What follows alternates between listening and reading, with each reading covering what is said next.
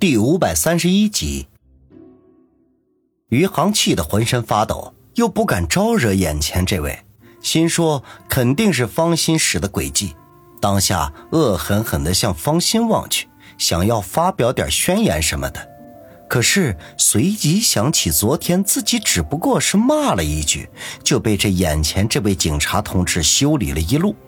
所谓啊，好汉不吃眼前亏。当下把所有的话都咽进了肚子，只是用阴冷的眼神看着方心，心中暗暗说道：“有你好看。”结果这句话刚在肚子里走一圈，眼前的警察同志忽然朝他的屁股上踢了一脚，骂道：“哎呦，眼神还挺有杀气的，怎么想要袭警啊？”余杭差点气晕死过去。张了张嘴，不敢出声。王宇在认真的看电视，房门就被人打开了。他转过头去，呲牙一笑，说道：“欣姐，这么快就回来了，我还以为还得半夜呢。”进来的自然是方心，他反手将门轻轻关上，微不可闻的叹了口气，然后脸上勉强挤出一丝笑容来：“随便和朋友聊了几句，喝了点东西就回来了。”哦，对了，希儿回来了吗？他今晚去我家住了，我叫小东北接的。王宇咧嘴一笑，方心一愣，脸颊不禁一红，皱眉说道：“小雨，你是不是故意打发希儿去你家的？”王宇一脸无辜的说道：“欣姐，你可是误会我了，明天是周末，小新非得拉着他去的。”与我半毛钱关系都没有。他嘴里面这样说着，心中却暗道：“该死的小新，现在真的是越来越会敲诈勒索了。这次又从我这里讹去一台游戏机。唉，不过没办法，谁叫我想和方大美女一度春宵呢？”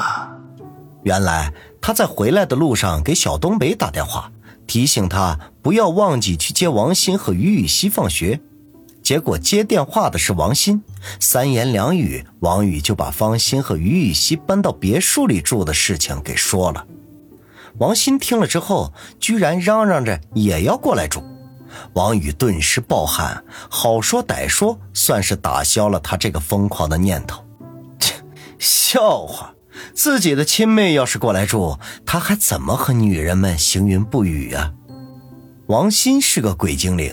哪里不知道自己色鬼老哥打的什么坏主意？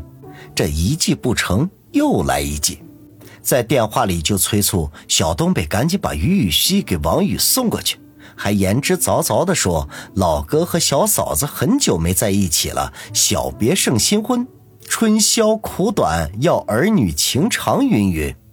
听的王宇差点一头撞死在他那部诺基亚老爷机上。最后，他只得向王鑫妥协，只要他把于雨溪带回家，就满足他一个条件。结果，一台新上市的索尼游戏机成为了筹码。这些念头都在他的脑海里一闪而过，方心自然是不知道的。在门口换了鞋子，穿着拖鞋踢踢踏踏的上楼，嘴里面说道：“原来又到周末了，我都过糊涂了。”王宇呵呵一笑。一按沙发背，翻身跳了起来，然后大步流星的追上方心，一面踩着楼梯往上走，一面盯着方心圆滚滚的屁股，说道：“人生难得糊涂，机会难得，今晚我们一定恩爱到天亮。”方心没想到王宇会忽然跑到自己的身后，转头皱眉说道：“小雨，你这两天都没闲着，今晚就好好休息一下吧。”王宇把脑袋摇得跟个拨浪鼓似的，那怎么能行呢？过了周末，希儿就会搬来住了，到时候我们哪有时间卿卿我我呀？就算好不容易有点空闲，也弄得跟偷情似的，多难受啊！方心无奈的叹了口气，说道：“那不许半宿半夜的折腾。”说完，脸颊忍不住绯红。王宇的勇猛，他可是领教过的。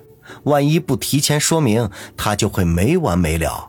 且不说担心他会累坏自己的身体，怕也是承受不住。想到这里，他的脸更加发烧。快走两步上楼，一溜烟似的钻进了房间。王宇一阵坏笑，岂容他逃走啊！大步的追了过去。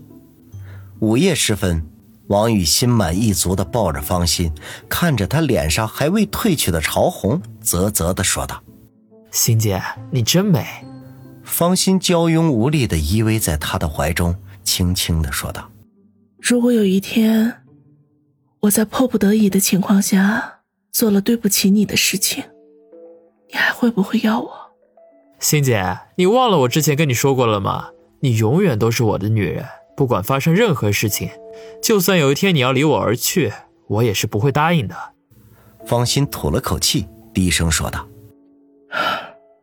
小雨，有你这句话，我今生今世就再无所求了。”欣姐，你今天怎么古里古怪的？是不是发生什么事了呀？如果你自己解决不了，一定要跟我说啊。”王宇随意的说道。方心顿时沉默了下去，用手指在王宇的胸口画了圈，诺诺的说道：“我能有什么事儿啊？你别多想，没事就好，那就要开心一点。”方心哦了一声，没有下文。其实王宇已经折腾了大半夜，两人都感觉到有些疲倦，说了一会儿便相拥而眠。一夜无话，两人睡到日上三竿才醒了过来。好不容易有这样单独相处的机会，王宇自然是不会白白浪费的。醒来之后，又进行了长达一个小时的晨练，才肯罢休。方心手脚发软，去厨房做早餐的时候还有些摇摇晃晃。王宇则又在床上赖了十几分钟，才起身穿衣。吃完早饭，他让方心留在家里休息，自己则驱车去给袁康送枪。